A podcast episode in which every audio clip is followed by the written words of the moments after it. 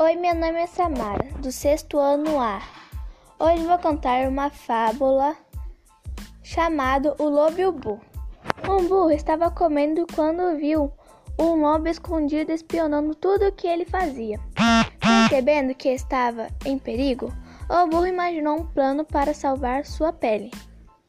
Fingiu que era aleijado e saiu bancando com a maior dificuldade. Quando o lobo apareceu, o burro, todo choroso, contou que tinha pisado numa espinha pontuda. Ai, ai! Por favor, tira o espinho da, de minha pata, implorou.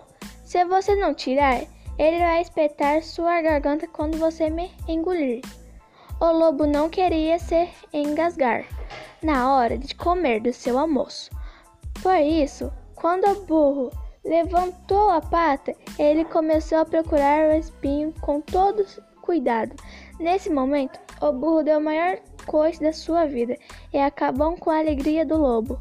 Enquanto o lobo se levantava todo dolorido, o burro galopava satisfeito para longe dali. Moral da história: cuidado com os favores inesperados.